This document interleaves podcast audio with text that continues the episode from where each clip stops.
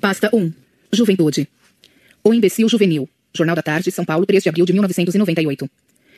Já acreditei em muitas mentiras, mas há uma a qual sempre fui imune. Aquela que celebra a juventude como uma época de rebeldia, de independência, de amor à liberdade. Não dei crédito a essa patacoada, nem mesmo quando, jovem, eu próprio, ela me lisonjeava. Bem ao contrário. Desde cedo me impressionaram muito fundo, na conduta de meus companheiros de geração, o espírito de rebanho, o temor do isolamento, a subserviência à voz corrente, a ânsia de sentir-se iguais e aceitos pela maioria cínica e autoritária, a disposição de tudo ceder, de tudo prostituir em troca de uma vaguinha de neófito no grupo dos sujeitos bacanas. O jovem, é verdade, rebela-se muitas vezes contra pais e professores, mas é porque sabe que, no fundo, estão do seu lado e jamais revidarão suas agressões com força total. A luta contra os pais é um teatrinho, um jogo de cartas marcadas no qual um dos contendores luta para vencer e o outro para ajudá-lo a vencer. Muito diferente é a situação do jovem antes da sua geração, que não tem para com ele as complacências do paternalismo. Longe de protegê-lo, essa massa barulhenta e cínica recebe o novato com desprezo e hostilidade, que lhe mostram, desde logo, a necessidade de obedecer para não sucumbir. É dos companheiros de geração que ele obtém a primeira experiência de um confronto com o poder, sem a mediação daquela diferença de idade que dá direito a descontos e atenuações. É o reino dos mais fortes, dos mais descarados, que se afirma com toda a sua crueza sobre a fragilidade do recém-chegado, impondo-lhe provações e exigências antes de aceitá-lo como membro da horda. A quantos ritos, a quantos protocolos, a quantas humilhações não se submete o postulante para escapar à perspectiva aterrorizante da rejeição, do isolamento. Para não ser devolvido, impotente e humilhado aos braços da mãe, ele tem de ser aprovado num exame que lhe exige menos coragem do que flexibilidade, capacidade de amoldar-se aos caprichos da maioria, a supressão, em suma, da personalidade. É verdade que ele se submete a isso com prazer, com ânsia de apaixonado que tudo fará em troca de um sorriso condescendente. A massa de companheiros de geração representa, afinal, o mundo. O mundo grande no qual o adolescente, emergindo do pequeno mundo doméstico, pede ingresso. E o ingresso custa caro. O candidato deve, desde logo, aprender todo um vocabulário de palavras, de gestos, de olhares, todo um código de senhas e símbolos. A mínima falha expõe ao ridículo. E a regra do jogo é, em geral, implícita, devendo ser adivinhada antes de conhecida, macaqueada antes de adivinhada. O modo de aprendizado é sempre a imitação. Literal, servil e sem questionamentos. O ingresso no mundo juvenil dispara a toda velocidade o motor de todos os desvarios humanos. O desejo mimético de que fala René Girard, onde o objeto não atrai por suas qualidades intrínsecas, mas por ser simultaneamente desejado por um outro, que Girard denomina o mediador. Nele é de espantar que o rito de ingresso no grupo, custando tão alto investimento psicológico, termine por levar o jovem à completa exasperação, impedindo-o simultaneamente de despejar seu ressentimento de volta sobre o grupo mesmo, objeto de amor que se sonega e por isso tem o dom de transfigurar cada impulso de rancor em novo investimento amoroso. Para onde então se voltará o rancor, se não para a direção menos perigosa? A família surge como o bode expiatório providencial de todos os fracassos do jovem no seu rito de passagem. Se ele não logra ser aceito no grupo, a última coisa que lhe há de ocorrer será atribuir a culpa de sua situação à fatuidade e ao cinismo dos que o rejeitam. Numa cruel inversão, a culpa de suas humilhações não será atribuída àqueles que se recusam a aceitá-lo como homem, mas àqueles que o aceitam como criança. A família que tudo lhe deu pagará pelas maldades da horda que tudo lhe exige. Eis aqui se resume a famosa rebeldia do adolescente. Amor ao mais forte que o despreza, desprezo pelo mais fraco que o ama. Todas as mutações se dão na penumbra, na zona indistinta entre o ser e o não ser. O jovem, em trânsito entre o que já não é e o que não é ainda, é, por fatalidade, inconsciente de si, de sua situação, das autorias e das culpas de quanto se passa dentro e em torno dele. Seus julgamentos são quase sempre a inversão completa da realidade. Eis o motivo pelo qual a juventude, desde que a covardia dos adultos lhe deu autoridade para mandar e desmandar, esteve sempre na vanguarda de todos os erros e perversidades do século. Nazismo, fascismo, comunismo, seitas pseudo-religiosas, consumo de drogas. São sempre os jovens que estão um passo à frente na direção do pior. O mundo que confia seu futuro ao discernimento dos jovens é um mundo velho e cansado, que já não tem futuro algum. Geração Perdida. Jornal da Tarde, São Paulo, 3 de agosto de 2000. Hippolyte Taine conta que aos 21 anos, vendo-se eleitor, percebeu que nada sabia do que era bom ou mal para a França, nem das ideologias em disputa na eleição. Absteve-se de votar e começou a estudar o país. Décadas depois vieram à luz os cinco volumes das Origines de la France Contemporaine, 1875, um monumento da ciência histórica e um dos livros mais esclarecedores de todos os tempos. O jovem Taine não votou, mas o Taine maduro ajudou muitas gerações na França e fora dela a votar com mais seriedade e conhecimento de causa, sem deixar-se iludir pelas falsas alternativas da propaganda imediata. Saber primeiro para julgar depois é o dever número um do homem responsável. Dever que o voto obrigatório, sob a escusa de ensinar, força a desaprender. Taine foi muito lido no Brasil e seu exemplo deu alguns frutos. Entre os que tiveram seu caminho de vida decidido pela influência dele, contou-se o jovem Afonso Henriques de Lima Barreto. Ele aprendeu com Taine que as coisas podem não ser o que parecem. Como romancista, ele fixou a imagem da ambiguidade constitutiva das atitudes humanas no duelo de personalidades do Major Quaresma com Floriano Peixoto, onde o passadista se revela um profeta e o progressista um ditador tacanho e cego. Mas a mensagem dessa história, ainda que consagrada pelo cinema, não se impregnou na mente das novas gerações. Talvez não venha a fazê-lo nunca, precisamente porque, amputada da ética taineana, da prioridade do saber que lhe serve de moldura, ela se reduz a uma observação casual que pode ser dissolvida numa enxurrada de lugares comuns. Hoje, de fato, raramente se encontra um jovem que não queira, antes de tudo, transformar o mundo, e que, em função desse parte pris, não adie para as calendas gregas o dever de perguntar o que é o mundo. Sim, no Brasil, cultura e inteligência são coisas para depois da aposentadoria. Quando todas as decisões estiverem tomadas, quando a massa de seus efeitos tiver se adensado numa torrente irreversível e a existência entrar decisivamente na sua etapa final de declínio, aí o cidadão pensará em adquirir conhecimento. Um conhecimento que a essa altura só poderá servir para lhe informar o que deveria ter feito e não fez. Antevendo as dores inúteis do arrependimento tardio, ele então fugirá instintivamente do confronto, abstendo-se de julgar sua vida à luz do que agora sabe. Embalsamado num nicho de diletantismo estético, o conhecimento perderá toda a sua força iluminante e transfiguradora, reduzindo-se a um penduricalho inócuo, adorno inofensivo de uma velhice calhorta. Eis onde termina a vida daquele que na juventude, em vez de esperar até compreender, cedeu à tentação lisonjeira do primeiro convite e se tornou um participante, um transformador do mundo. Eu também caí nessa, mas tive a sorte de minha carreira de transformador do mundo ser detida, logo no início, por uma chuva de perplexidades paralisantes que me forçaram a largar tudo e a ir para casa pensar. Acostado de perguntas que ultrapassavam minha capacidade de resposta, fui privado pelo bom Deus da oportunidade de tentar moldar o mundo à imagem da minha própria idiotice. Mas essa sorte é rara. O Brasil é o país do gênio prematuro, degradado em bobalhão senil logo na primeira curva da maturidade. Quando contemplo esse circo decrépito da revista Bundas, onde cômicos enferrujados se esforçam para repetir as performances de 30 anos atrás, que na sua imaginação esclerosada se petrificaram em emblemas estereotipados de vida e juventude, quando, lendo caros amigos, vejo homens de cabelos brancos se esfalfando para recuperar sua imagem idealizada de patota juvenil dos anos dourados, não posso deixar de notar que em todas essas pessoas que falam em nome do futuro, o sentimento dominante é a saudade de si mesmas. Não falta a esses indivíduos a consciência de que suas vidas falharam, mas atribuem a culpa aos outros, ao governo militar que impediu sua geração de chegar ao poder. No entanto, a desculpa é falsa porque, mal ou bem, eles estão no poder. Eram jovens militantes, hoje são deputados, são catedráticos, são escritores de sucesso, são formadores de opinião. Por que então lambem com tanta nostalgia e ressentimento as feridas da sua juventude perdida? É porque foi perdida num sentido muito mais profundo e irremediável que o da mera derrota política. E agora é tarde para voltar atrás. Jovens Paranaenses, Folha de Londrina, 26 de abril de 2003. No livro já antigo, Wilson Martins escreveu que o Paraná era um Brasil diferente. Tenho comprovado isso repetidamente desde que comecei a dar aulas neste estado, dois ou três anos atrás. Os brasileiros de hoje são tagarelas e preguiçosos, não estudam nada e opinam sobre tudo. Os estudantes paranaenses são notavelmente mais humildes e interessados em aprender. A importância da humildade no aprendizado já era enfatizada, na Idade Média, por Hugo de São Vítor, um dos maiores educadores de todos os tempos. Humildade significa, no fundo, apenas senso do real. O culto universal da juventude obscureceu essa verdade óbvia a ponto de que todo mundo já acha natural esperar que aos 15 ou 18 anos um sujeito tenha opiniões sobre todas as coisas e, miraculosamente, elas estejam mais certas que as de seus pais e avós. O resultado dessa crença generalizada é desastroso. Todos os movimentos totalitários e genocidas dos últimos séculos, comunismo, nazismo, fascismo, radicalismo islâmico, etc., foram criações de jovens e sua militância foi colhida maciçamente nas universidades. O culto da juventude traz, como um de seus componentes essenciais, o desprezo pelo conhecimento. Se ao sair da adolescência o sujeito já traz na cabeça todas as ideias certas, para que continuar estudando? No Brasil, esse preconceito arraigou-se tão fundo que já parece impossível extirpá-lo. O efeito disso é que milhões de jovens, incapacitados para perceber as mais óbvias realidades, se creem investidos do direito divino de julgar todas as coisas homens e fatos. Além do conhecimento, falta-lhes às vezes até aquele mínimo de integração da consciência, sem qual um sujeito não pode sequer argumentar de maneira razoável.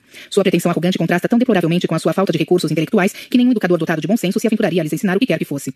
Raríssimos estudantes hoje em dia sabem distinguir princípios gerais de tomadas de posição sobre acontecimentos específicos. Adotam uma opinião sobre isso ou aquilo, sobre o homossexualismo, sobre a guerra no Iraque e fazem dela imediatamente um princípio universal, extraindo-lhe conclusões que desmentem os próprios princípios da lógica ou do direito, nos quais, não obstante, continuam se baseando para raciocinar sobre tudo mais. A autodeterminação dos povos, por exemplo, é usada para justificar a soberania de Saddam Hussein ao mesmo tempo que se deixa de aplicá-la à minoria curda, sendo quase impossível mostrar ao falante que há aí uma contradição. Em casos como esse, sua opinião política singular se sobrepõe de tal modo aos princípios fundantes do próprio raciocínio que uma pessoa neurologicamente normal acaba tendo desempenho cerebral de um mongoloide. Outro dia encontrei na internet um site de jovens homossexuais que demonizavam os Estados Unidos, terra de promissão do movimento gay, e defendiam entusiasticamente as ditaduras islâmicas, nas quais o homossexualismo é crime punido com a morte. Na antiga retórica greco-latina, isso chamava-se argumento suicida, como no caso de um judeu que fizesse propaganda nazista. O argumento suicida era tão raro que os manuais de retórica mal citavam. Hoje em dia tornou-se a coisa mais comum do mundo, e nas falas de estudantes brasileiros, quase um paradigma. Os exemplos que citei são só dois entre milhares. Quanto mais lisonjeada por pais e educadores, mais a juventude se torna estúpida e incapaz, anunciando uma maturidade de ressentidos, fracassados e invejosos. Tenho me defrontado com esses tipos no Brasil inteiro, mas garanto, entre os estudantes paranaenses, o número deles é bem menor. Não sei como explicar esse fenômeno. Não conheço a história cultural do Estado a ponto de arriscar alguma hipótese. Apenas assinalo o fato e reconheço ver nele um raro sinal de que, para a cultura deste país, nem tudo está perdido. Nota. Nota do organizador. A revista Bundas, uma sátira à revista Caras, foi lançada em junho de 1999 pela editora Pererê. À frente da iniciativa que buscava retomar a linguagem despojada do antigo Pasquim, lançado 30 anos antes e extinto havia menos de 10, estava o cartunista Ziraldo. Os colaboradores eram Luiz Fernando Veríssimo, Chico e Paulo Caruso, Frei Beto, Aldir Blanc e outros. Milor Fernandes se afastou logo nos primeiros números. Com a venda nas bancas diminuindo a cada semana e a falta de publicidade, a revista teve de encerrar suas atividades em dezembro de 2000, após 77 edições e três almanaques especiais. Pasta 2. Conhecimento. Desejo de conhecer. Diário do Comércio, 10 de janeiro de 2011. É natural no ser humano o desejo de conhecer. Quando li pela primeira vez esta sentença inicial da metafísica de Aristóteles, mais de 40 anos atrás, ela me pareceu um grosso exagero. Afinal, por toda parte onde olhasse, na escola, em família, nas ruas, em clubes ou igrejas, eu me via cercado de pessoas que não queriam conhecer coisíssima alguma e estavam perfeitamente satisfeitas com suas ideias toscas sobre todos os assuntos e que julgavam um assinte a mera sugestão de que, se soubessem um pouco mais a respeito, suas opiniões seriam melhores. Precisei viajar um bocado pelo mundo para me dar conta de que Aristóteles se referia à natureza humana em geral e não à cabeça dos brasileiros. De fato, o traço mais conspícuo da mente dos nossos compatriotas era o desprezo soberano pelo conhecimento, acompanhado de um neurótico temor reverencial aos seus símbolos exteriores, diplomas, cargos, espaço na mídia. Observava-se essa característica em todas as classes sociais e até mais, pronunciada nas ricas e prósperas. Qualquer ignorante que houvesse recebido em herança do pai uma fábrica, uma empresa de mídia, um bloco de ações da bolsa de valores, julgava-se por isso um Albert Einstein misto de Moisés e Lao Tse, nascido pronto e habilitado instantaneamente a pontificar sobre todas as questões humanas e divinas, sem a menor necessidade de estudo. Se houvesse lido alguma coisa no último número da Time ou do Economist, então, ninguém segurava o bicho. Suas certezas erguiam-se até as nuvens, imóveis e sólidas como tábuas de bronze, sempre acompanhadas, é claro, das advertências céticas de prática quanto às certezas em geral, sem que a criatura notasse nisso a menor contradição. Caso faltassem os semanários estrangeiros, um editorial da Folha supria a lacuna, fundamentando verdades inabaláveis que só um pedante viciado em estudos ousaria contestar.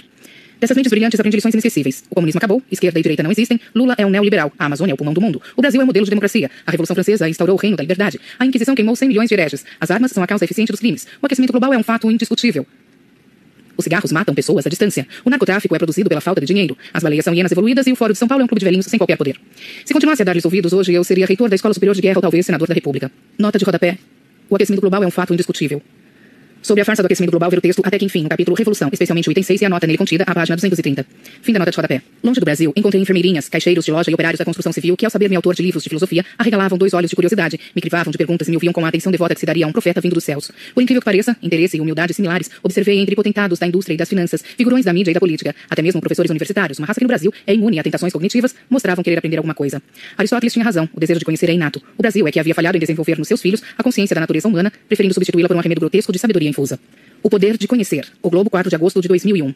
Experimentai de tudo e ficai com o que é bom, aconselha o apóstolo. Experiência, tentativa e erro, constante reflexão e revisão do itinerário, tais são os únicos meios pelos quais um homem pode, com a graça de Deus, adquirir conhecimento. Isso não se faz do dia para a noite. Veritas filia tempores, dizia São Tomás de Aquino. A verdade é filha do tempo. Não me venham com fulgurações místicas e intuições súbitas. Que elas ai, las ai, mas, mesmo elas, requerem preparação, esforço, humildade, tempo. Até Cristo, no cume da agonia, lançou ao ar uma pergunta sem resposta. Porque nós, que só somos filhos de Deus por delegação, teríamos o direito congênito a respostas imediatas? O aprendizado é impossível sem o direito de errar e sem uma longa tolerância para com o estado de dúvida. Mais ainda, não é possível o sujeito orientar-se no meio de uma controvérsia sem considerar ambos os lados uma credibilidade inicial sem reservas, sem medo, sem a mínima prevenção interior, por mais oculta que seja. Só assim a verdade acabará aparecendo por si mesma. O verdadeiro homem de ciência aposta sempre em todos os cavalos e aplaude incondicionalmente o vencedor, qualquer que seja. A isenção não é desinteresse, distanciamento frio, é paixão pela verdade desconhecida, é amor à ideia mesma da verdade, sem pressupor qual seja o conteúdo dela em cada passo particular. Nota de rodapé.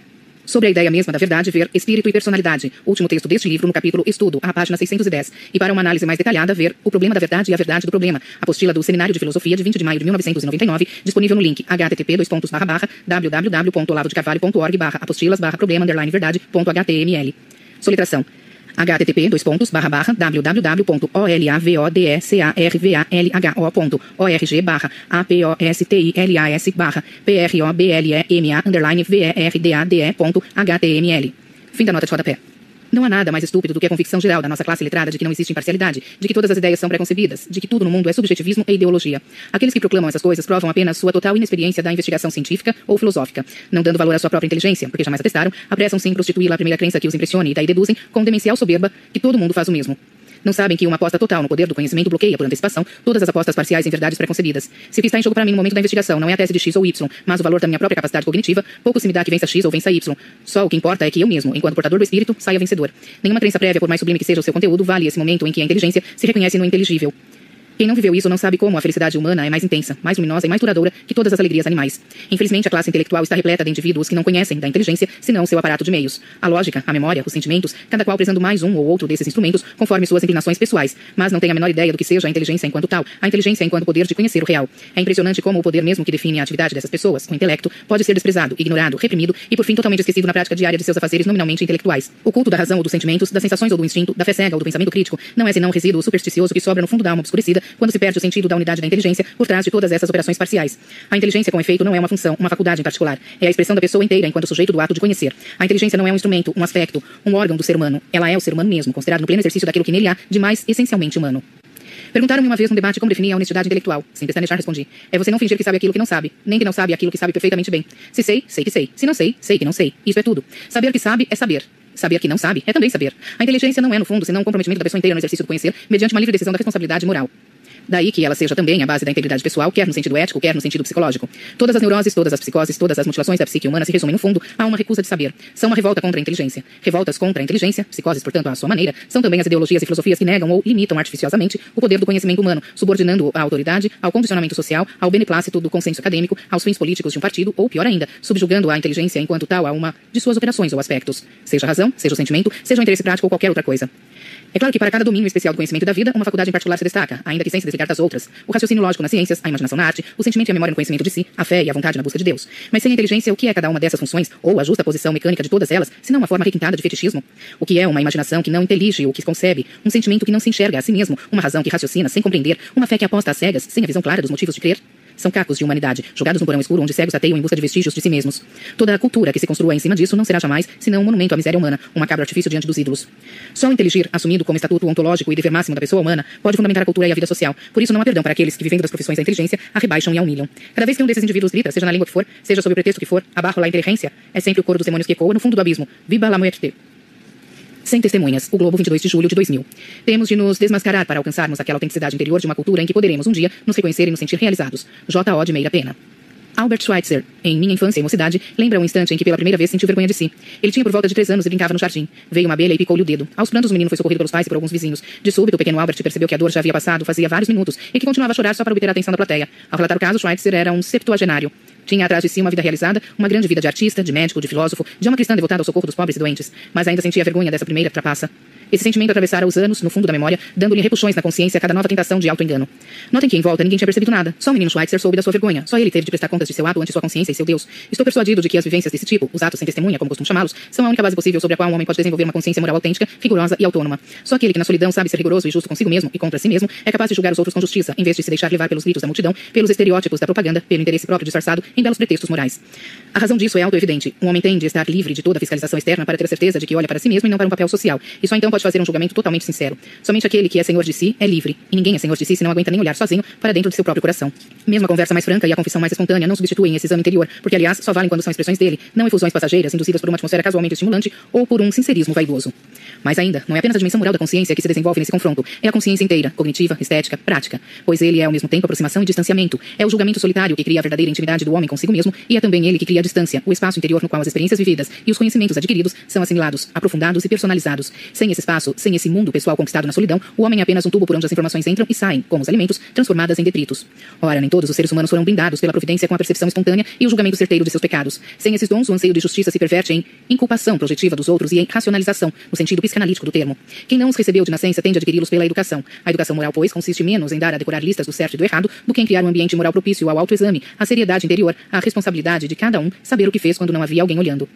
Durante dois milênios, um ambiente assim foi criado e sustentado pela prática cristã do exame de consciência. Há equivalentes dela em outras tradições religiosas e místicas, mas nenhum da cultura laica contemporânea. Há as psicanálises, as psicoterapias, mas só funcionam nesse sentido quando conservam a referência religiosa à culpa pessoal e ao seu resgate pela confissão diante de Deus. E à medida que a sociedade se descristianiza, ou mutatis mutantes, se desislamiza, se desjudaiza, etc., essa referência se dissolve e as técnicas clínicas tendem justamente a produzir o efeito oposto, a abolir o sentimento de culpa, trocando ora por um endurecimento egoísta confundido com maturidade, ora por uma adaptatividade autocomplacente, desfibrada e cafajeste confundida com sanidade. A diferença entre a técnica religiosa e seus sucedâneos modernos é que ela sintetizava, numa mesma vivência dramática, a dor da culpa e a alegria da completa libertação. E isto as éticas leigas não podem fazer, justamente porque eles faltam a dimensão do juízo final, da confrontação com o destino eterno, que dando a essa experiência uma significação metafísica, elevava o anseio de responsabilidade pessoal às alturas de uma nobreza de alma, com qual as exterioridades da ética cidadã não podem nem mesmo sonhar. Há dois séculos, a cultura moderna vem fazendo o que pode para debilitar, sufocar e extinguir na alma de cada homem a capacidade para essa experiência suprema, na qual a consciência de si é exigida ao máximo e na qual, somente na qual, alguém pode adquirir a autêntica medida das possibilidades e deveres da condição humana.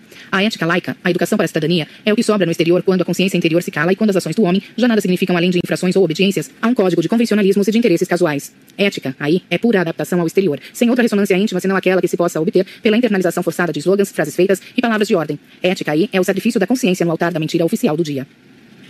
Pasta 3. Vocação. Vocações e equívocos. Bravo, fevereiro de 2000. Se você escreve, ou pinta, ou faz sermões na igreja, ou toca música, ou monta cavalo, ou tira fotos, ou faz qualquer outra coisa que pareça interessante, já deve ter ouvido mil vezes a pergunta: Você faz isso por dinheiro ou por prazer? Tão infinitamente repetível é essa fórmula que deve revelar algum traço profundo e permanente do modo brasileiro de ver as coisas, um lugar comum ou topos da nossa retórica diária. Ora, todo lugar comum é um recorte que enfatiza certos aspectos da realidade para momentaneamente dar a impressão de que os outros não existem. Logo, para compreendê-lo, é preciso perguntar, antes de tudo, o que é que omite. O que está omitido na pergunta acima é a possibilidade de que alguém se dedique de todo o coração a alguma coisa, sem ser por necessidade econômica nem por prazer. Ou pior ainda, que continue se dedicando a ela como se fosse a coisa mais importante do mundo, mesmo quando só dá prejuízo e dor de cabeça. O que está omitido nessa pergunta, e no modo brasileiro de ver as coisas, é aquilo que se chama vocação. Vocação vem do verbo latino voco, vocare, que quer dizer chamar. Quem faz algo por vocação sente que é chamado a isso pela voz de uma entidade superior. Deus, a humanidade, a história, ou, como diria Viktor Frankl, o sentido da vida. Considerações de lucro ou prazer ficam fora ou só entram como elementos subordinados que por si não determinam decisões nem fundamentam avaliações. No mundo protestante germânico, há toda uma cultura e uma mística da vocação, e a busca da vocação autêntica é mesmo o tema do principal romance alemão, O William Meister de Goethe.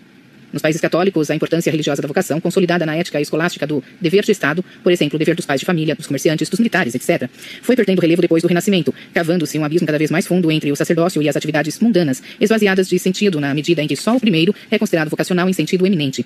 No Brasil, para agravar as coisas, a população foi constituída sobretudo de três espécies de pessoas: portugueses que vinham na esperança de enriquecer e não conseguiam voltar, negros apanhados à força e índios que não tinham nada a ver com a história e de repente se viam mal integrados numa sociedade que não compreendiam. É fácil perceber daí o imediatismo materialista dos primeiros, o qual, quando frustrado, se transforma em inveja e azedume que tudo deprecia e que com tanta facilidade se disfarça em indignação moralista contra a corrupção e as injustiças sociais. E mais ainda a total desorientação vocacional do segundo e do terceiro grupos, brutalmente amputados no sentido da vida e por isso mesmo facilmente inclinados a sentir-se marginalizados, mesmo que já não são mais. Um pouco da ética da vocação existe ainda entre nós graças à influência dos imigrantes, especialmente alemães, árabes e judeus, mas existe de modo tácito, implícito, jamais consagrado como valor consciente da nossa cultura e muito menos valorizado pelas escolas e pelos governos. A realização superior do homem na vocação é então substituída pela mera busca do emprego, visto apenas como meio de subsistência e sem qualquer importância própria no que diz respeito ao conteúdo. A adaptação conformista a um emprego medíocre e sem futuro é considerado o máximo do realismo, a perfeição da maturidade humana. Tudo o mais é depreciado e por isso mesmo hipervalorizado e ansiosamente desejado como diversão. Assim, entre o trabalho forçado e a diversão obsessiva, da qual o carnaval é a amostra mais significativa, acumula-se na alma do brasileiro a inveja e uma surda revolta contra todos os que levem uma vida grande, brilhante e significativa, sobre os quais, mesmo quando pobres, paira a suspeita de serem usurpadores e ladrões, pelo menos ladrões da sorte. Nota de rodapé. Ver o capítulo Inveja a partir da página 373. Fim da nota de rodapé. Daí a famosa observação de Tom Jobim. No Brasil, o sucesso é um insulto pessoal. Sim, nesse meio não se compreende outra lealdade senão o companheirismo dos fracassados em torno de uma mesa de bar, despejando cerveja na goela e maledicência no mundo. Este é um país de gente que está no caminho errado, fazendo o que não quer, buscando alívio em entretenimentos pueris e desprezíveis, quando não francamente deprimentes. Nossa ciência social, atada com um cabresto marxista e cega às realidades psicológicas mais óbvias da nossa vida diária, jamais se deu conta da imensa tragédia vocacional brasileira, que condena milhões de pessoas a viver presas como animaizinhos entre a dor inevitável e o prazer impossível é que a explosiva acumulação de paixões infames, inevitável nessa situação, é o caldo de cultura ideal para a germinação dos ressentimentos políticos. E uma ciência social rebaixada a instrumento auxiliar da demagogia não há de querer lançar luz justamente sobre aquela treva confusa da qual a demagogia se alimenta. A mensagem de Viktor Frankl, Bravo, novembro de 1997. No dia 2 de setembro morreu aos 92 anos um dos homens realmente grandes deste século. Acabo de escrever isto e já tenho uma dúvida. Não sei se o médico judeu austríaco Viktor Frankl pertenceu mesmo a este século, pois ele só viveu para devolver aos homens o que o século XX lhes havia tomado, e não poderia fazê-lo se não fosse, numa época em que todos se orgulham de ser homens do seu tempo, alguém muito maior do que o século. Victor Emil Frankl, nascido em Viena em 26 de março de 1905, foi grande nas três dimensões em que se pode medir um homem por outro homem a inteligência, a coragem, o amor ao próximo. Mas foi maior ainda naquela dimensão que só Deus pode medir, na fidelidade ao sentido da existência, à missão do ser humano sobre a Terra. Homem de ciência, neurologista e psiquiatra, não foi o estudo que lhe revelou esse sentido. Foi a temível experiência do campo de concentração. Milhões passaram por essa experiência, mas Franklin não emergiu dela carregado de rancor e amargura. Saiu do inferno de Theresienstadt, levando consigo a mais bela mensagem de esperança que a ciência da alma deu aos homens deste século. O que possibilitou esse milagre singular foi a confluência oportuna de uma decisão pessoal e dos fatos em torno. A decisão pessoal. Frankl entrou no campo firmemente determinado a conservar a integridade da sua alma, a não deixar que seu espírito fosse abatido pelos carrascos do seu corpo. Os fatos em torno. Observou que, de todos os prisioneiros, os que melhor conservavam o autodomínio e a sanidade eram aqueles que tinham um forte senso de viver, de missão, de obrigação. A obrigação podia ser para com sua fé religiosa. O prisioneiro crente, com os olhos voltados para o julgamento divino, passava por cima das misérias do momento. Podia ser para com uma causa política, social, cultural. As humilhações e tormentos tornavam-se etapas no caminho da vitória. Podia ser, sobretudo, para com um ser humano individual, objeto de amor e cuidados. Os que tinham parentes fora do campo eram mantidos vivos pela esperança do reencontro. Qualquer que fosse a missão a ser cumprida, transfigurava a situação, infundindo um sentido ao não-sense do presente. Esse senso de dever era a manifestação concreta do amor. O amor pelo qual um homem se liberta da sua prisão externa e interna, indo em direção àquilo que o torna maior que ele mesmo. O sentido da vida, concluiu Frankel, era o segredo da força de alguns homens, enquanto outros, privados de uma razão para suportar o sofrimento exterior, eram acossados desde dentro por um tirano ainda mais pérfido que Hitler, o sentimento de viver uma futilidade absurda. Nota de rodapé. Denomina-se ideal a síntese em que se fundem numa só forma e numa só energia a ideia do sentido da vida e a do preço de sua realização. Disse que um homem tem um ideal quando sabe em qual direção tem de ir para tornar-se aquilo que almeja e quando está firmemente decidido a ir nessa direção. O ideal é, por isto, condição indispensável para a coesão da personalidade, que sem ele se dispersa em aspirações fortuitas e esforços estéreis. Mirate em emblema, sua visão nos dinamiza, nos eleva e enobrece, e é sempre a lembrança do seu apelo que nos reergue após cada erro e cada desengano. Olavo de Carvalho, O Abandono dos Ideais, aula do curso Introdução à Vida Intelectual, de setembro de 1987, disponível no link http www.olavodecarvalho.org apostilas ideias ideais.htm. Soletração. http www.olavodesarvalho.org barra apostilas barra ideais.htm. Fim da soletração. Fim da nota de rodapé. Frank tinha três razões para viver: sua fé, sua vocação e a esperança de reencontrar a esposa. Ali onde tantos perderam tudo, Frank reconquistou não somente a vida, mas algo maior que a vida. Após a libertação, reencontrou também a esposa e a profissão como diretor do Hospital Policlínico de Viena. Assim registra no seu livro Man's Search for Meaning uma das experiências interiores que o levaram à descoberta do sentido da vida. Um pensamento me traspassou. Pela primeira vez em minha vida, enxerguei a verdade tal como fora cantada por tantos poetas, proclamada como verdade derradeira por tantos pensadores. A verdade de que o amor é o derradeiro e mais alto objetivo a que o homem pode aspirar. Então captei o sentido do maior segredo que a poesia humana e o pensamento humano têm a transmitir, a salvação do homem através do amor e no amor. Compreendi como um homem a quem nada foi deixado neste mundo pode ainda conhecer a bem-aventurança, ainda que seja apenas por um breve momento na contemplação da sua bem-amada. Numa condição de profunda desolação, quando um homem não pode mais se expressar em ação positiva, quando sua única realização pode consistir em suportar seus sofrimentos da maneira correta, de uma maneira honrada, em tal condição o homem pode, através da contemplação amorosa da imagem que ele traz de sua bem-amada, encontrar a plenitude. Pela primeira vez em minha vida, eu era capaz de compreender as palavras. Os anjos estão imersos na perpétua contemplação de uma glória infinita. Frankel transformou essa descoberta num conceito científico, o de doenças noogênicas. Noogênico quer dizer proveniente do espírito. Além das causas somáticas e psíquicas do sofrimento humano, era preciso reconhecer um sofrimento de origem propriamente espiritual, nascido da experiência do absurdo, da perda do sentido da vida. O homem, dizia ele, pode suportar tudo, menos a falta de sentido.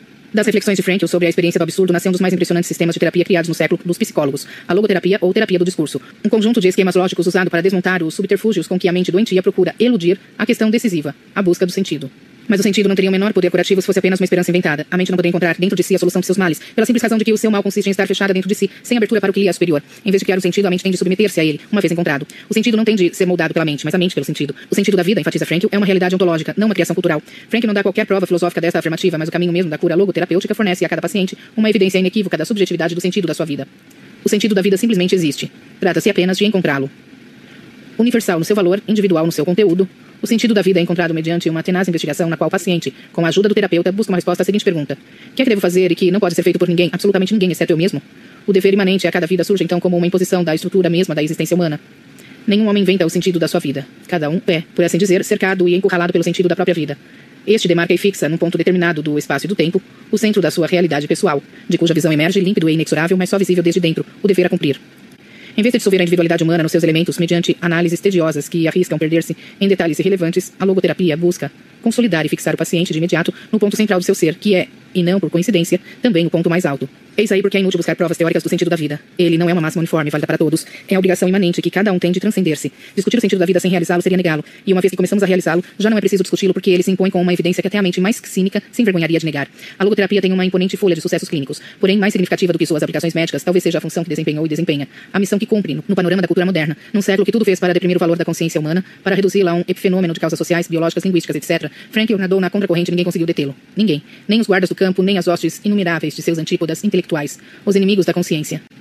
Frankl apostou no sentido da vida e na força cognoscitiva da mente individual. Apostou nos dois azarões do páreo filosófico do século XX, expressados por psicanalistas, marxistas, pragmatistas, semióticos, estruturalistas, desconstrucionistas, por todo o composto cortejo de cegos que guiam outros cegos para o abismo. Apostou e venceu. A teoria da logoterapia resistiu bravamente a todas as objeções e sua prática se impôs em inúmeros países como único tratamento admissível para os casos numerosos em que a alma humana não é oprimida por fantasias infantis, mas pela realidade da vida.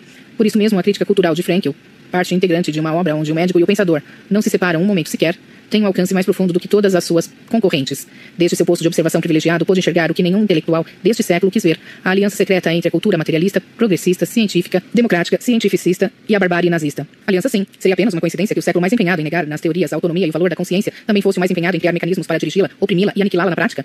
Dirigindo-se a um público universitário norte-americano, Victor Frankl pronunciou essas palavras onde a lucidez se alia a uma coragem intelectual fora do comum. Não foram apenas alguns ministérios de Berlim que inventaram as câmaras de gás de Majdanek, Auschwitz, Treblinka. Elas foram preparadas nos escritórios e salas de aula de cientistas e filósofos nihilistas, entre os quais se contavam e contam alguns pensadores anglo-saxônicos laureados com o prêmio Nobel. É que se a vida humana não passa do insignificante produto acidental de umas moléculas de proteína, pouco importa que um psicopata seja eliminado como inútil e que ao psicopata se acrescentem mais uns quantos povos inferiores. Tudo isso não é senão raciocínio lógico e consequente. Nota de rodapé. Frank Victor. Sede de sentido. Tradução de Henrique Elfes. São Paulo, quadrante, 1989. Fim da nota de rodapé. Com declarações desse tipo, ele pegava pela goela os orgulhosos intelectuais denunciadores da barbárie e lhes devolvia seu discurso de acusação, desmascarando a futilidade suicida de teorias e não assumem a responsabilidade de suas consequências históricas. Pois o mal do mundo não vem só de baixo, das causas econômicas, políticas e militares que a aliança acadêmica do pedantismo, com o simplismo, consagrou como explicações de tudo. Vem de cima, vem do espírito humano que aceita ou rejeita o sentido da vida e assim determina, às vezes com trágica inconsequência, o destino das gerações futuras. Frank era judeu, como foram judeus alguns dos criadores daquelas doutrinas materialistas e deshumanizantes que prepararam, involuntariamente, o caminho para Auschwitz e Treblinka. Se pôde ver o que eles não viram, foi porque permaneceu fiel à liberdade interior, que é a velha mensagem do sentido, em busca do homem. Se me aceitas, Israel, eu sou teu Deus. Redescobrindo o sentido da vida. Primeira leitura, novembro de 2005. Freud assegurava que, reduzido à privação externa, o ser humano perderia sua caça de espiritualidade e poria à mostra sua verdadeira natureza, comportando-se como um bicho. Victor M. Frank, o psiquiatra judeu e austríaco como Freud, não acreditava nisso, mas não teve de inventar uma resposta ao colega. Encontrou-a pronta no campo de concentração de Theresienstadt durante a Segunda Guerra Mundial. Ali, reduzidos a condições de miséria e pavor, que no conforto do seu gabinete vienense, o pai da psicanálise nem teria podido imaginar, homens e mulheres habitualmente medíocres elevavam-se à dimensão de santos e heróis, mostrando-se capazes de extremos de generosidade e autossacrifício sem a esperança de outra recompensa, senão a convicção de fazer o que era certo. A privação despia-os da máscara de egoísmo biológico de que os revestira uma moda cultural liviana e trazia à tona a verdadeira natureza do ser humano, a capacidade de autotranscendência, o poder inesgotável de ir além do círculo de seus interesses vitais em busca de um sentido, de uma justificação moral da existência. Uma recente viagem a Filadélfia, onde a Universidade da Pensilvânia comemorava com um ciclo de conferências o centenário de nascimento do criador da logoterapia, trouxe-me a lembrança animadora de que na história das ideias tudo se dá como na vida dos indivíduos. Mesmo a extrema indigência espiritual consolidada por séculos de ideias deprimentes não impede que, de repente, a consciência do sentido da vida ressurja com uma força e um brilho que pareciam perdidos para sempre. A evolução do pensamento moderno, de Maquiavel ao desconstrucionismo, é marcada pela presença crescente do fenômeno que denomino paralaxe cognitiva, o hiato entre o eixo da experiência pessoal e o da construção teórica. Cada novo metre a pesser esmera-se em criar teorias cada vez mais sofisticadas que sua própria vida de todos os dias desmente de maneira flagrante. A análise existencial de Frankl, a contrapelo do existencialismo de Heidegger e Sartre, que é uma apoteose da paralaxe, recupera o dom de raciocinar desde a experiência direta, que ao longo da modernidade foi renegada pelos filósofos e só encontrou refúgio entre os poetas e romancistas. O que Frankl descobriu em Therese Eisenstadt foi que, além do desejo de prazer e da vontade de poder, existe no homem uma força motivadora ainda mais intensa, a vontade de sentido. A alma humana pode suportar tudo, exceto a falta de um significado para a vida. Ao contrário, dizia Frankl, se você tem um porquê, então pode suportar todos os comos. A privação de sentido origina um tipo de neurose que Freud e Adler não haviam identificado e que é a forma de sofrimento psíquico mais disseminada no mundo de hoje, a neurose noogênica, isto é, de causa espiritual, marcada pelo sentimento de absurdo e vacuidade. A análise existencial é a redescoberta da lógica por trás do absurdo, a reconquista do estatuto espiritual humano que torna a vida digna de ser vivida, a logoterapia e a técnica psicoterápica que faz da análise existencial uma ferramenta prática para a cura das neuroses noogênicas. Uma pesquisa da Biblioteca do Congresso mostrou que Man's Search for Meaning, a mistura de autobiografia, análise filosófica e tratado psicoterápico em que Frankl expõe as conclusões da sua experiência no campo de concentração, é um dos dez livros que mais influenciaram o povo americano. Se a respeito disso a obra de Frankl ainda não alcançou o lugar merecido nas atenções do establishment acadêmico, é simplesmente porque este é o templo da paralaxe cognitiva. Nota de rodapé. Livros de Victor Frankl publicados no Brasil. Em Busca de Sentido, Vozes Sinodal. Psicoterapia para Todos, Vozes. A Questão do Sentido em Psicoterapia, Papiros. Um Sentido para a Vida, Santuário. Sede de Sentido, Quadrante. Psicoterapia e Sentido da Vida, Quadrante. A Presença Ignorada de Deus, Vozes Sinodal. Vale a pena também assistir aos vídeos com Frank na internet, especialmente a entrevista sobre a descoberta de um sentido no sofrimento, concedida por ele na África do Sul em 1985, disponível com legendas em português nos links do YouTube. Soletração: http www.youtube.com barra watch interrogação v igual 5cd2 k maiúsculo a maiúsculo n maiúsculo o maiúsculo j maiúsculo o o maiúsculo parte 1. Segundo link: soletração http www.youtube.com barra watch interrogação v igual m b maiúsculo x v maiúsculo z maiúsculo t maiúsculo bi 6q4 parte 2 Terceiro link. Terceiro link. Soletração. http www.youtube.com barra watch interrogação v igual t maiúsculo x maiúsculo b maiúsculo 85 t j j maiúsculo g8 parte 3. Há uma transcrição completa da entrevista no link.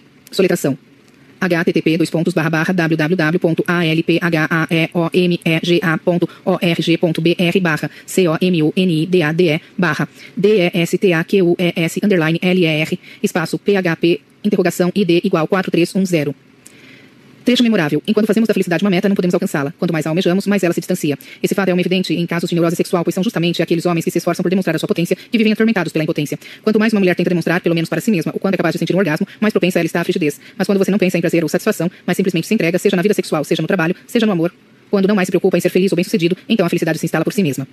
Fim da nota de rodapé. Pasta 4. Cultura. Espírito e Cultura. O Brasil ante o sentido da vida. Primeira meditação de Ano Novo. Olavo de Carvalho.org, 31 de dezembro de 1999. Por vezes, do fundo obscuro da alma humana, soterrada de paixões e terrores, nasce o impulso de libertar-se da densa confusão dos tempos e erguer-se até um ponto onde seja possível enxergar, por cima do caos e das tormentas, dos prazeres e das dores, um pouco da harmonia cósmica, ou mesmo, para além dela, um fragmento de luz da secreta ordem transcendente que, talvez, governa todas as coisas.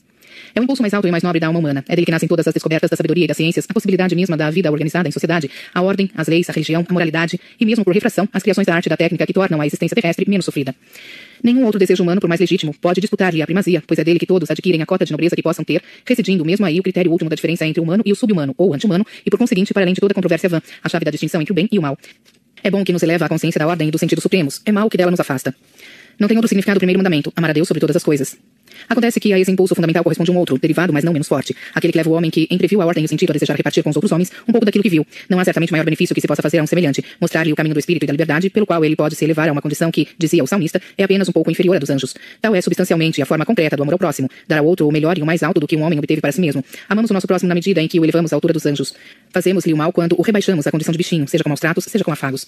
Nessas duas exigências está contida, dizia Cristo, toda a lei e os profetas. Para grande escândalo do relativismo pedante que desejaria nos convencer da geral discórdia entre os valores culturalmente admitidos nas várias sociedades, a universalidade desse duplo mandamento é um dos dados mais evidentes da história mundial. Nota de rodapé. No começo do século XX, houve uma série de antropólogos que saíram pelo mundo fazendo recenseamentos dos usos e costumes dos vários lugares. Quando notaram que aquilo que era proibido num lugar era obrigatório no outro, tiraram a conclusão de que todas as normas eram culturalmente relativas. Isto foi especialmente divulgado no mundo por Margaret Mead e Jules Benedict. Eles fizeram um sucesso tão grande que hoje em dia essa convicção do relativismo antropológico é tida como um dogma. Todas as morais são culturalmente relativas. É no mínimo curioso que nunca ninguém tenha feito a seguinte contraposição. Me aponte uma sociedade onde o homicídio seja legítimo. Ou me aponte uma sociedade onde o casamento seja proibido. Ou me aponte uma sociedade onde qualquer forma de conhecimento seja proibido. Simplesmente não existem tais sociedades. Isto quer dizer que por baixo da variação acidental de normas aqui ou ali, existe uma infinidade de normas universais que nunca foram contestadas por civilização ou cultura alguma. A lista das regras e normas permanentes é infinitamente maior do que a das normas variáveis. Isso quer dizer que esses antropólogos, baseados em sua pequena experiência acidental de ter conhecido uma ou duas comunidades, generalizaram para a espécie humana, de modo que a visão total da humanidade fica reduzida ao tamanho da amplitude de consciência de dois ou três antropólogos, que viram meia dúzia de coisas. Olavo de Carvalho, Educação Liberal, palestra de 18 de outubro de 2001, no Rio de Janeiro. Disponível no link http www.lavodicarvalho.org palestras 2001 educação liberal.htm. Soletração http dois pontos barra barra www.olavodescarvalho.org barra palestras barra 2001 e e D U C A C A O L I B E R A L ponto H T M. Fim da soletração. Fim da nota de rodapé. Não há com efeito civilização por mais remota ou bárbara que não tenha valorizado, acima de todas as outras virtudes e motivações humanas, o impulso para o conhecimento e o ensino da única coisa necessária, o prestígio universal do sacerdócio, no sentido amplo que Julian Benda dava à palavra clerk, que inclui a presente classe dos intelectuais, é o mais patente sinal de que, por trás de toda a confusão aparente das línguas, a humanidade unânime tem plena consciência de uma hierarquia de valores que, se fosse questionada, suprimiria no ato a possibilidade mesma do questionamento, já que não se pode questionar um saber, exceto em vista de um saber mais alto. Há observações gerais, suficientemente óbvias para só terem de ser lembradas explicitamente em situações de desorientação e confusão incomuns, eu desejaria aqui dar alguns desenvolvimentos mais particularizados e mais ligados à existência histórica, concernente de um lado a cultura e a civilização, consideradas ainda em escala geral, de outro a presente catastrófica situação da cultura brasileira. Com relação ao primeiro ponto. 1. Um, embora o impulso ascensional a que me referi seja sempre e universalmente o mesmo, o movimento de doação e repartição que se lhe segue tem de tomar por força a forma dos canais de comunicação existentes numa sociedade historicamente dada. Língua, símbolos, valores, etc. Daí que se possa sempre observar no estudo das manifestações superiores da espiritualidade esse duplo direcionamento que de um lado atesta a convergência dos caminhos percorridos pelos homens espirituais de todo o mundo. Tudo o que sobe converge, dizia Teilhard de Chartin. De outro, a pluralidade inesgotável das formas assumidas pelos testemunhos incorporados ao legado cultural, textos, obras de arte, leis, etc. Nota de rodapé. Ver as quatro minuciosas notas de rodapé do artigo original no link http www.olavodecarvalho.org textos brasil.htm. Soletração http www.olavodecarvalho.org barra textos barra brasil.htm. Fim da soletração. Fim da nota de rodapé. 2. Todo fenômeno de ascensão interior, sem exceção, começa sempre com um indivíduo isolado, e que no curso da sua caminhada é levado a isolar-se ainda mais da comunidade em busca da necessária condição de concentração espiritual, e se completa com a irradiação de parte dos conhecimentos obtidos, de início numa discreta roda de companheiros ou discípulos investidos da mesma disposição para o isolamento e a concentração, em seguida em círculos cada vez maiores, até abranger comunidades, sociedades e civilizações inteiras. 3. No processo da irradiação intervém a memória e o registro. De início transmitidos oralmente e sustentados pela presença e pelo exemplo do mestre, os ensinamentos não tardam a registrar-se, não raro sob a forma compacta de sentenças lacônicas ou de narrativas alusivas e simbólicas, ou grafismos ou melodias, que constituirão o núcleo irradiante em torno do qual se formará com o tempo a cultura. Essa pode abranger desde simples repetições imitativas das formas originárias até uma infinidade de desenvolvimentos intelectualmente relevantes. Qualquer que seja o caso, é uma fatalidade da constituição humana que a reprodução das condições internas e psicológicas do aprendizado, que depende exclusivamente da livre iniciativa dos futuros aprendizes e só pode ser estimulada, mas não determinada pela cultura, não acompanhe jamais a velocidade da proliferação das criações culturais que refletem o núcleo inspirador inicial de maneiras cada vez mais distantes, apagadas, indiretas e finalmente invertidas. O que começou como uma intuição direta da ordem suprema termina como debate entre ignorantes e cegos esmagados sob toneladas de registros materiais, tornados incompreensíveis. 4. Esses três momentos refletem no microcosmo da história humana os três gunas ou movimentos básicos do cosmos, de que fala a doutrina hindu. Sátiva, ou movimento ascensorial, Rajas, ou movimento expansivo, e Tamas, ou movimento descendente, degradante e entrópico. Rajas nasce de Sátiva, assim como o segundo mandamento decorre do primeiro.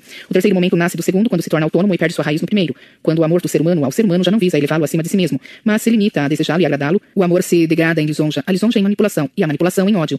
No fim, já não é possível distinguir uma coisa da outra, e o ponto mais fundo do engano se atinge quando o grosseiro e o brutal, a revolta e o fanatismo passam a ser aceitos socialmente como manifestações do autêntico, quando são apenas o resultado de uma longa sedimentação de erros e um condensado de todas as idolatrias passadas. Na esfera intelectual, a mesma coisa. Quando o ensino e a cultura já não transmitem a inspiração originária, mas põem em seu lugar o culto idolátrico das formas acumuladas historicamente, o que pode tomar a forma do dogmatismo seco, ou do estetismo, ou do formalismo social, etc., ainda resta a possibilidade de uma reconquista do sentido interior, mas a proliferação mesma das criações culturais ilusoriamente tomada como riqueza, torna isso cada vez mais difícil e, por fim, a acumulação de pontos cegos se condensa num aglomerado de erros fundamentais, uma revelação satânica, e justamente por seu caráter compacto, obscuro, brutal e impressionante, é tomado ilusoriamente como uma descoberta libertadora. Que um filósofo tenha chegado a explicar a história pela organização econômica, como se a organização econômica surgisse do nada, como se pudesse brotar diretamente do substrato animal do homem, como se não fosse reflexo e subproduto da elevação do homem em direção à percepção da ordem cósmica. Eis um curioso e trágico exemplo dessa inversão, onde a densidade mesma das trevas é tomada por uma espécie de fulgor. 5. Um dos traços marcantes do período entrópico é que a própria administração de uma vasta e crescente coleção de registros intelectuais requer a formação de uma classe de letrados para a qual esse legado, considerado em si mesmo independentemente de qualquer referência às suas fontes inspiracionais, se torna objeto de estudo e devoção. Técnicas especiais são criadas para esse fim: a bibliografia e a bibliologia, a filologia, a crítica histórica dos documentos, a análise estrutural, e essas técnicas, por sua vez, se acumulam até o ponto de constituir um universo cultural de direito próprio. Algumas delas podem visar a simples conservação ou reconstituição dos documentos, outras a sua interpretação em função das épocas e ideologias, outras a elucidar sua estrutura interna, etc. Todas são alheias ao problema central: assegurar que o examinador tenha a condição interior de elevar-se à experiência originária da qual o documento é registro. Essa condição é dada por pressuposta ou deixada à casualidade do maior ou menor talento pessoal. Está completamente fora do processo investigativo e educativo, que assim tem o seu foco inteiramente voltado, seja para os registros em si, seja para suas circunstâncias, para o que lhes está em torno. Mostrar habilidade no domínio dessas torna-se o critério essencial de seleção e avaliação na vida intelectual, e o decorrente desvio das discussões para uma infinidade de aspectos menores e irrelevantes produz a criação de novas e novas técnicas, tornando a vida intelectual uma insensata demonstração de força, e no fim, produzindo, por inevitável reação, o surgimento de técnicas para destruir as técnicas e para provar a absoluta inocuidade dos documentos. Com relação ao segundo ponto, isto é, a situação atual da cultura brasileira, o que é preciso enfatizar é o seguinte. 1. Em 500 anos de existência, a cultura deste país não deu ao mundo um único registro de experiência cognitiva originária. Nossa contribuição ao conhecimento do sentido espiritual é rigorosamente nula. Não há nas correntes culturais do mundo um único símbolo, conceito, ideia ou palavra essencial ao conhecimento que tenha sido descoberta de um brasileiro. Toda a nossa produção cultural consiste apenas de prolongamentos e ecos de registros absorvidos de culturas estrangeiras.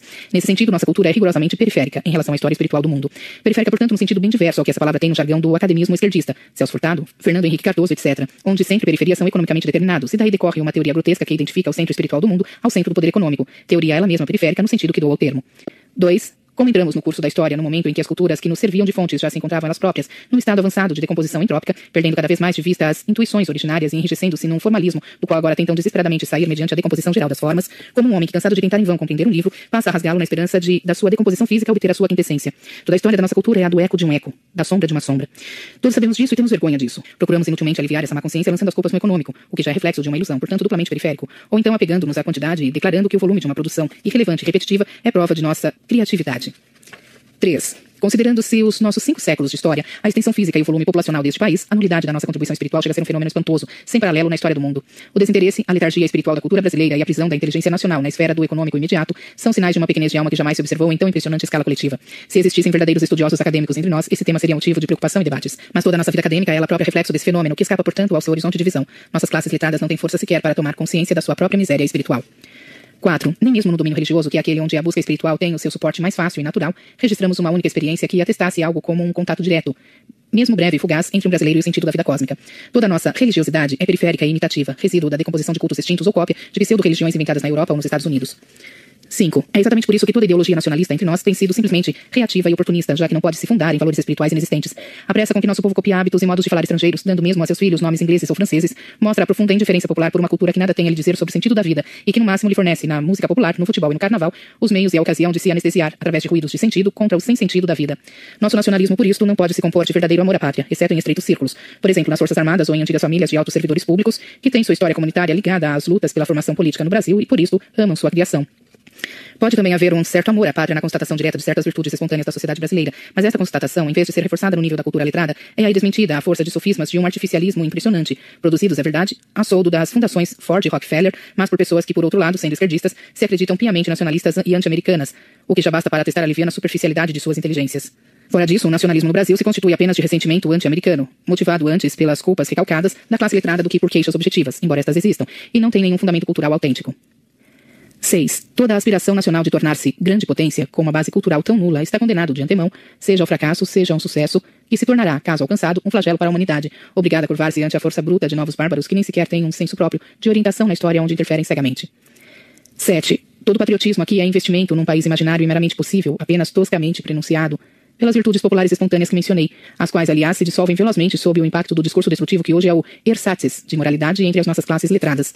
Quem deseja contribuir para que esse país se torne realidade só tem um caminho a seguir: lutar para que a cultura brasileira se ligue às fontes centrais e permanentes do conhecimento espiritual, para que a experiência da visão espiritual ingresse no nosso horizonte de aspirações humanas e, uma vez obtida, faça explodir, com a força das intuições imaginárias, todo um mundo de formas imitativas e periféricas, gerando uma nova vida. O resto é pura agitação, sem finalidade.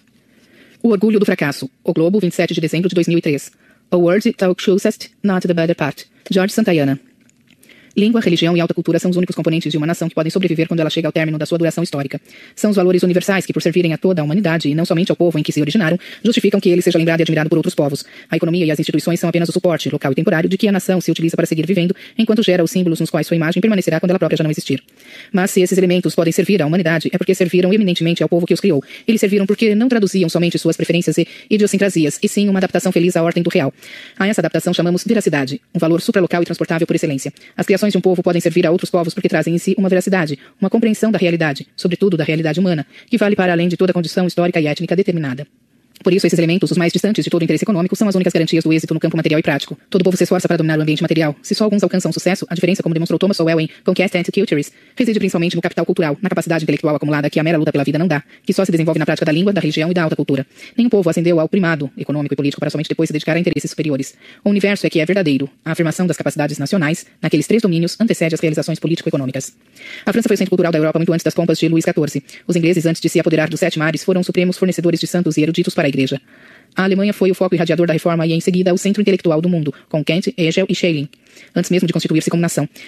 Os Estados Unidos tinham três séculos de religião devota e de valiosa cultura literária e filosófica antes de lançar-se à aventura industrial que os elevou ao cume da prosperidade.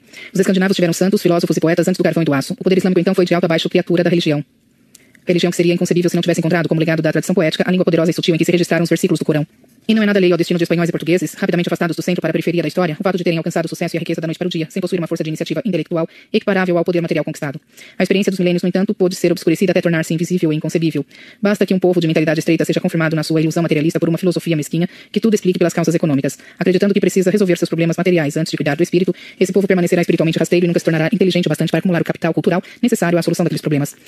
O pragmatismo grosso, a superficialidade da experiência religiosa, o desprezo pelo conhecimento, a redução das atividades do espírito ao mínimo necessário para a conquista do emprego, inclusive universitário, a subordinação da inteligência aos interesses partidários, tais são as causas estruturais e constantes do fracasso desse povo. Todas as demais explicações alegadas, a exploração estrangeira, a composição racial da população, o latifúndio, a índole autoritária ao rebelde dos brasileiros, os impostos ou a sonegação deles, a corrupção e mil e um erros que as oposições imputam aos governos presentes e estes aos governos passados, são apenas subterfúgios com que uma intelectualidade provinciana e acanalhada foge a um confronto com a sua própria parcela de culpa no estado de coisas e evita dizer a um povo pueril a verdade que o tornaria adulto, que a língua, a religião e a alta cultura vêm primeiro, a prosperidade vem depois. As escolhas, dizia Alice Zonde, fazem o destino. Escolhendo o imediato e o material acima de tudo, o povo brasileiro embotou sua inteligência, estreitou seu horizonte de consciência e condenou-se à ruína perpétua. O desespero e a frustração causados pela longa sucessão de derrotas na luta contra males econômicos refratários a todo tratamento chegaram nos últimos anos a ponto de fusão em que a soma de estímulos negativos produz, pavlovianamente, a inversão masoquista dos reflexos. A indolência intelectual de que nos envergonhávamos foi assumida como um mérito excelso, quase religioso, tradução do amor evangélico aos pobres no quadro da luta de classes. Não podendo conquistar o sucesso, instituímos o ufanismo do fracasso. Depois disso, o que nos resta, se não abdicarmos de existir como nação e nos conformarmos com a condição de entreposto da ONU? A origem da burrice nacional. Bravo, dezembro de 1999, janeiro de 2000. Repetidamente, o fenômeno tem chamado a atenção dos professores estrangeiros que vêm lecionar no Brasil. Por que nossas crianças estão entre as mais inteligentes do mundo e nossos universitários entre os mais burros? Como é possível que um ser humano dotado se transforme, decorridos 15 anos, num oligofrênico incapaz de montar uma frase com sujeito e verbo? É fácil lançar a culpa no governo e armar em torno do assunto mais um falatório destinado a terminar, como todos, em uma nova extorsão de verbas oficiais.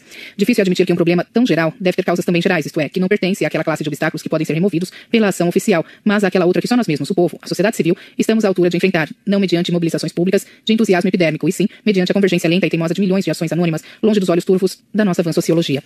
Ora, a condição mais óbvia para o desenvolvimento da inteligência é a organização do saber. Nossas energias intelectuais mobilizam-se mais facilmente em torno de uns poucos núcleos de interesse fortemente hierarquizados do que numa dispersão de focos de atenção espalhados no ar como mosquitos. Discernir o importante do irrelevante é o ato inicial da inteligência, sem o qual o raciocínio nada pode senão patinar em falso em cima de equívocos. Se porém cada homem tivesse de realizar por suas forças essa operação, reduzindo a um esquema quintessencial de sua própria invenção a totalidade dos dados disponíveis no ambiente físico, milhões de vidas não bastariam para que ele chegasse a obter um começo de orientação no mundo. A cultura impregnada na sociedade em torno e resultado de sucessivas filtragens da experiência acumulada, Dá pronto a cada ser humano um quadro dos ângulos de interesse essencial, de modo que não resta ao indivíduo, se não operar nesse mostruário, um segundo recorte em conformidade com seus interesses pessoais. Quando digo que a cultura está impregnada na sociedade em torno, isso significa que a seleção dos pontos importantes transparece na organização das cidades, nos monumentos públicos, no estilo arquitetônico, nos museus, nos cartazes dos teatros, na imprensa, nos debates entre as pessoas letradas, nos giros da linguagem corrente, nas estantes das livrarias e, last not last, nos programas de ensino.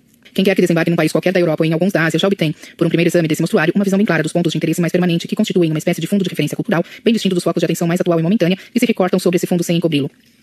Só de andar pelas ruas, o cidadão aí pode enxergar os marcos que o situam num lugar preciso do mapa histórico, desde o qual ele pode medir quanto tempo as coisas duraram e qual a sua importância maior ou menor para a vida humana. Se olha para os cartazes dos teatros, nota que centenas de peças estão sendo reencenadas este ano, porque são reencenadas todos os anos, ao passo que outras que fizeram algum sucesso no ano passado desapareceram do repertório. Basta isso para que adquira um senso da diferença entre o que importa e o que não importa. Ao entrar em qualquer livraria, o contraste entre as estantes onde estão sempre expostos os mesmos títulos essenciais e aquelas onde os lançamentos mais recentes se revezam mostra-lhe a diferença entre o patrimônio escrito de valor permanente e o comércio livreiro de alta rotatividade. Na escola ele sabe que vai aprender certas coisas que seus pais, avós e bisavós também aprenderam, e outras que são novidade e que talvez terão desaparecido do currículo na geração seguinte. Tudo isso num ambiente plástico e verbal contribui para que o indivíduo adquira, sem esforço consciente, um senso da hierarquia e de orientação no tempo histórico, na cultura, na humanidade. No Brasil isso não existe. O ambiente visual urbano é caótico e disforme. A divulgação cultural parece calculada para tornar o essencial indiscernível do irrelevante o que surgiu ontem para desaparecer amanhã assume o peso das realidades milenares. Os programas educacionais oferecem como verdade definitiva opiniões que vieram com a moda e desapareceram com ela. Tudo é uma agitação superficial infinitamente confusa, onde o efêmero parece eterno e o irrelevante ocupa o centro do mundo. Nenhum ser humano, mesmo genial, pode atravessar essa selva selvagem e sair intelectualmente ileso do outro lado. Largado no meio de um caos de valores e contravalores indiscerníveis, ele se perde numa densa malha de dúvidas ociosas e equívocos elementares, forçado a reinventar a roda e a redescobrir a pólvora mil vezes antes de poder passar ao item seguinte que não chega nunca. Nesse ambiente, a difusão das novidades intelectuais, em vez de fomentar discussões inteligentes, só pode atuar como forma imprópica e dispersante. Não há nada mais consternador do que uma inteligência sem cultura, despreparada, nua e selvagem, que se nutre do último, viande de pareter, e arrota uma sucessão de perguntas cretinas onde a sofisticação pedante do raciocínio se apoia na mais grosseira ignorância dos fundamentos do assunto. Acrescente-se a esses ingredientes a arrogância juvenil estimulada pelas lisonjas demagógicas da mídia e tem-se a fórmula média do estudante universitário brasileiro. É impossível discutir com ele. Quando a mente assim deformada entra a produzir objeções numa discussão, seu interlocutor culto e bem intencionado, se não é muito enérgico no emprego da vara de marmelo, leva desvantagem necessariamente. Quem pode vencer um debatedor tenaz que, confiante na aparente correção formal do seu raciocínio, está protegido pela própria ignorância contra a percepção da falsidade das premissas? Com um sujeito assim não cabe argumentar, cabe apenas transmitir-lhe as informações faltantes, educá-lo em suma. Mas, precisamente, ele não vai deixar você educá-lo, porque a ideologia de rebelde possudo que lhe incutiram desde pequeno o faz pensar que é mais bonito humilhar um professor do que aprender com ele. Eis como um menino inteligente se transforma num debatedor idiota, vacinado para todo sempre contra qualquer conhecimento do assunto em debate. As objeções cretinas nascem, de certo, de um impulso saudável. Não há mais notório sinal de inteligência filosófica do que a capacidade de perceber contradições, a sensibilidade para a presença de problemas. O brasileiro tem isso até demais, contrariando o lugar comum que afirma a nossa falta de vocação para a filosofia, diria que somos o povo mais filosófico do planeta. A prova disso é o nosso senso de humor. O engraçado nasce, como as perguntas filosóficas, da percepção de incongruências lógicas ou existenciais. Mas que destino terá o jovem pensador que, abraços com o debate filosófico, se veja privado de uma perspectiva histórica, de uma visão da evolução das discussões, de um conhecimento, enfim, do status quaestionis, mesmo na doce hipótese de que, por natural instinto de comedimento, ele se recuse ao bate-boca estéreo e prefira trancar-se em casa para raciocinar a sós, jamais passará de um especulador maluco, de um novo Brás Cubas a rebuscar em vão soluções já mil vezes encontradas, a polemizar com as sombras de seus próprios enganos, a esgotar-se em perguntas estéreis e tentativas de provar o impossível. Enfim, cansado e amedrontado de um mergulho solitário que não arrisca levá-lo senão ao hospício, aderirá por mero instinto autoterapêutico ao discurso padronizado mais à mão. Uma carteirinha do PCdoB lhe dará um sentimento de retorno à condição humana. E não há nada mais perigoso no mundo do que um idiota persuadido da sua própria normalidade. Tal é o destino da maior parte da nossa jovem inteligência. Quem esteja consciente dessas coisas não poderá deixar de admitir que são a consequência inapelável da nossa incapacidade ou recusa de absorver o legado histórico da Europa e do mundo. Quanto mais nos libertamos de um passado que daria sentido de historicidade à nossa inteligência, mais nos tornamos escravos de uma atualidade invasiva que a desorienta e debilita. Nesse sentido, os movimentos de libertação e de independência que cortaram nossas ligações com as raízes europeias não nos libertaram senão da base mesma da nossa autodefesa, para nos deixar inermes e sonsos à mercê das perturbadoras casualidades da mídia e da moda. Roubaram-nos o mapa do mundo para nos deixar perdidos no meio de um deserto onde é preciso recomeçar sempre o caminho, de novo e de novo, para não chegar a parte alguma. Destituíram-nos do senso da hierarquia e das proporções para nos tornar escravos de debates viciados e conjeturações ociosas que não nos deixam pensar nem agir. Oferecer a um povo esse tipo de falsa libertação é algo que está para mim na escala dos grandes crimes, na escala do genocídio cultural. E não é de espantar que no meio de tantas hesitações e equívocos ninguém seja capaz de perceber a ligação óbvia entre esse tipo de iniciativa modernizante e o estado catastrófico de uma cultura que se entrega sem reação, por mínima que seja, ao estupro midiático internacional. Não é de espantar que ninguém note o elo de cumplicidade, secreta mas indissolúvel, entre o fetichismo da independência estereotipada e a realidade da dependência crescente. Não me perguntem, portanto, o que acho de Marius, Oswald, Menottes, Bobs e tutti quanti, bem como de seus cultores e discípulos atuais que, desmantelando o idioma sob pretextos morbidamente artificiosos e pedantes, o entregam inerme nas mãos de quem faz dele a lixeira dos detritos do inglês midiático. Nem me peçam em público para opinar sobre quaisquer outros importadores de novidades culturais que, de tempos em tempos, refazem o Brasil no molde do último figurino. Esse tipo de reformador cultural deslumbrado que, sem uma autêntica visão universal das coisas e movido somente pela comichão de atualismo, quando não pela ânsia de épate le bourgeois, se mete a destruir valores que não compreende. É a praga mais nefasta que pode se abater sobre uma cultura em formação, induzindo-a a destruir as bases em que começava a se erguer e não pondo em seu lugar, senão pseudo-valores efêmeros cuja rápida substituição abrirá cada vez mais, sob os pés dela, o abismo sem fim das dúvidas ociosas e das perguntas cretinas. Se queremos preservar e desenvolver a inteligência do nosso povo, em vez de a esfarelar em tacarelice estéreo, o que temos de importar não é novidade. É toda a história, é todo o passado humano. Temos de espalhar pelas ruas, pelos cartazes, pelos monumentos, pelas livrarias e pelas escolas, as lições de Lao Tse e Pitágoras, Vitrúvio e Pacioli, Aristóteles e Platão, Homero e Dante, Virgílio e Shankara, Rumi e Ibn Arabi, Tomás e Boaventura. Quem, antes de fortalecer a inteligência juvenil com esse tipo de alimento, a perturba e debilita com novidades indigeríveis, é nada menos que um molestador de menores, um estuprador espiritual. E se o faz com intuito político ou comercial, o crime tem ainda o agravante do motivo torpe. A fonte da eterna ignorância. Diário do Comércio, 27 de julho de 2009. Há anos venho tentando chamar a atenção das nossas elites empresariais, políticas e militares para o fenômeno da degradação cultural brasileira, mas não creio que até agora tenha conseguido fazê-las enxergar a real dimensão do problema. Até porque as elites mesmas são as primeiras vítimas dele e não há nada mais difícil do que fazer alguém tomar consciência da sua inconsciência progressiva. É como tentar parar uma queda em pleno ar. Desde logo a palavra cultura já evoca na mente desse público a ideia errada. Cultura no Brasil significa antes de tudo arte e espetáculos. E as artes e espetáculos, por sua vez, se resumem a três funções: dar um bocado de dinheiro aos que as produzem, divertir o povão e servir de caixa de ressonância para a propaganda política. Que a cultura devesse também tornar as pessoas mais inteligentes, mais sérias, mais adultas, mais responsáveis por suas ações e palavras é uma expectativa que já desapareceu da consciência nacional faz muito tempo. Se o artista cumprir as três funções acima, nada mais lhe é exigido e nem mesmo para lhe garantir o rótulo de gênio. Foi preciso, no Festival de Paraty, uma escritora irlandesa, Edna O'Brien, vir avisar aos brasileiros que Chico Buarque de Holanda não faz parte da literatura. Por si mesmos, jamais teriam percebido isso. Nos cursos universitários de letras, produzem-se milhares de teses sobre Caetano Veloso e o próprio Chico, enquanto escritores de primeira ordem já consagrados pelo tempo como Rosário Fusco, Osman Lins ou José Geraldo Vieira são ignorados, já não digo só pelos estudantes, mas pelos professores. Até a Academia Brasileira, nominalmente incumbida de manter alto o padrão das letras nacionais, de há muito já não sabe distinguir dentre o que é um escritor e o que não é. A hipótese de que o sejam os senhores Luiz Fernando Veríssimo, Paulo Coelho e Marco Maciel jamais passaria pela cabeça de alguém habilitado, digamos, a compreender razoavelmente um poema de Eliot, ou a perceber a diferença de fôlego entre Claudel e Valéry, isto é, de alguém que tenha ao menos uma ideia aproximada do que é literatura. A alta cultura simplesmente desapareceu do Brasil. Desapareceu tão completamente que já ninguém dá pela sua falta. Como posso fazer ver a gravidade disso a pessoas que, não pertencendo elas próprias ao círculo das letras e das artes, recebem dele prontos os critérios de julgamento em matéria de cultura e, ao segui-los, acreditam estar em dia com os mais elevados padrões internacionais? Como posso mostrar ao político, ao empresário, ao oficial das Forças Armadas que cada um deles está sendo ludibriado por usurpadores subintelectuais e encaixilhado numa moldura mental incapacitante? Um exemplo talvez ajude. Não conheço um só membro das nossas elites que não tenha opiniões sobre a política norte-americana. A base dessas opiniões é o que leem nos jornais e veem na TV. Acontece que o instrumento básico do debate político nos Estados Unidos é o livro, não o artigo de jornal, o comentário televisivo ou a entrevista de rádio. Não há aqui uma só ideia ou proposta política que antes de chegar aos meios de comunicação de massas não tenha se formalizado em livro, demarcando as fronteiras do debate, que nessas condições é sempre pertinente e claro. Também não há um só desses livros que, em prazo breve, não seja respondido por outros livros, condensando e ao mesmo tempo aprofundando a discussão em vez de limitá-la às reações superficiais do primeiro momento. Ora, esses livros praticamente nunca são traduzidos ou lidos no Brasil.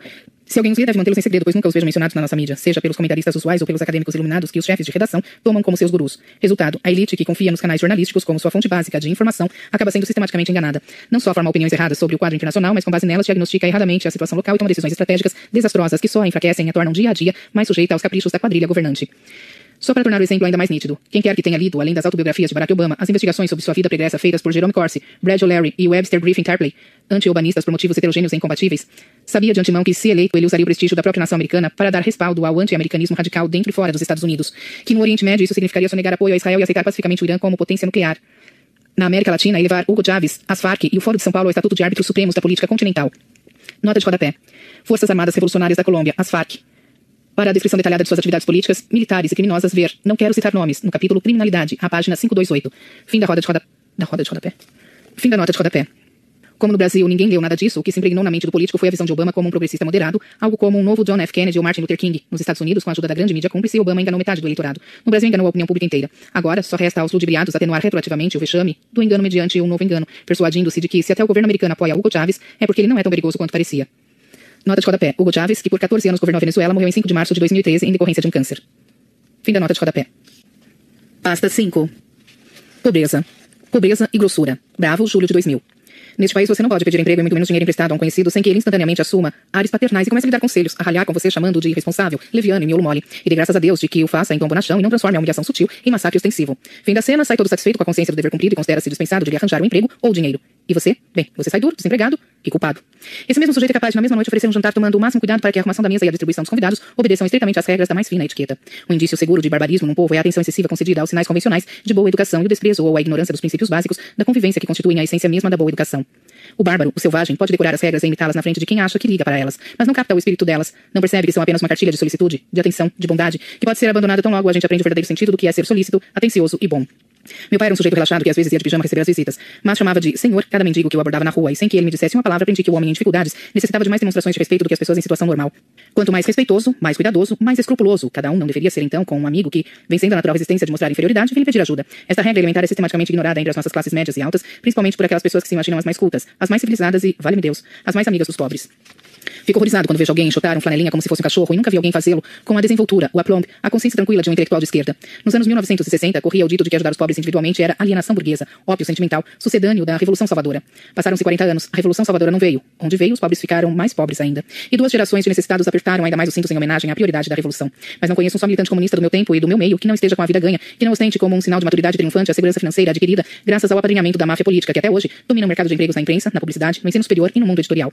Hoje não precisam mais do pretexto revolucionário para enxutar flanelinhas. Seu discurso tornou-se palavra oficial. As prefeituras e os governos estaduais nos advertem em cartazes piedosos para não dar esmolas. Sim, a caridade individual está em baixa. Os frutos da bondade humana não devem ir direto para o bolso do necessitado, devem ir para as ONGs e os órgãos públicos, sustentando funcionários e diretores, financiando movimentos políticos, pagando despesas de aluguel, administração, publicidade e transporte, para no fim, bem no fim, se sobrar alguma coisa, virar sopa dos pobres diante das câmeras para a glória de São Betinho.